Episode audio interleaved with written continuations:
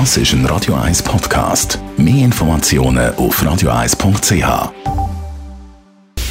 Radio 1 Anti-Aging Lifestyle Academy. Präsentiert von Preta Botte, Ihre Experte für Beauty und Anti-Aging Medizin in Horge, Talwil und Zürich-Rennweg.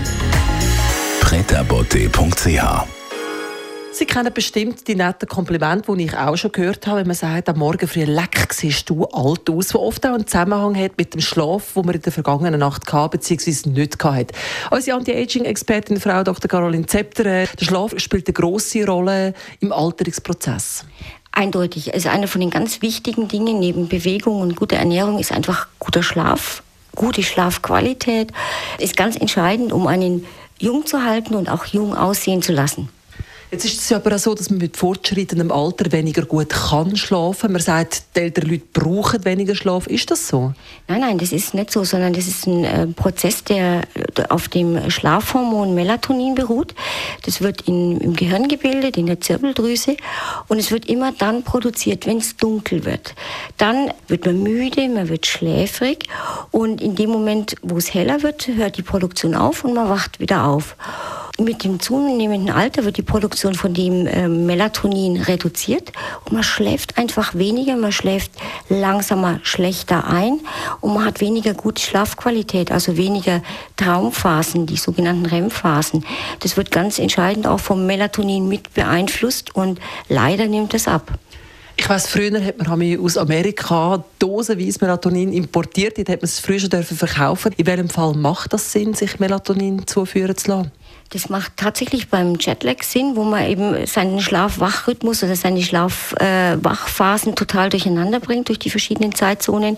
Es macht, äh, macht dann Sinn, wenn man Mühe hat einzuschlafen, gerade Schichtarbeiter zum Beispiel, dann ist, macht Melatonin äh, Sinn.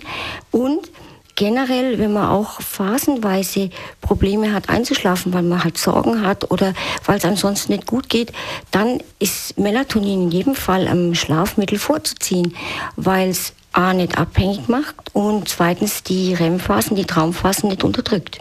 Jetzt ist es aber auch in der Schweiz erhältlich. Man darf das Hormon konsumieren, aber ich glaube nur gegen ärztliches Rezept. Richtig, erst ab 55 eigentlich und nur gegen ärztliches Rezept. Sehr wirkungsvoll, aber nicht schädlich in dieser, vor allem in der normalen Dosierung. Unsere Anti-Aging-Expertin, Frau Dr. Caroline Zepter, zum Melatonin. Was können Sie uns mit äh, aufs Wochenende? Ich ahne schon, was hat mit Schlaf zu tun?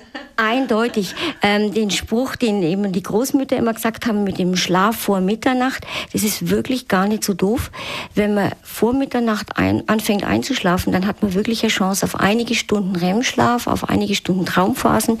Und das sind die, die einen äh, fit machen und jung halten und tatsächlich ein Anti-Aging-Schlaf sind. Radio 1 Anti-Aging Lifestyle Academy.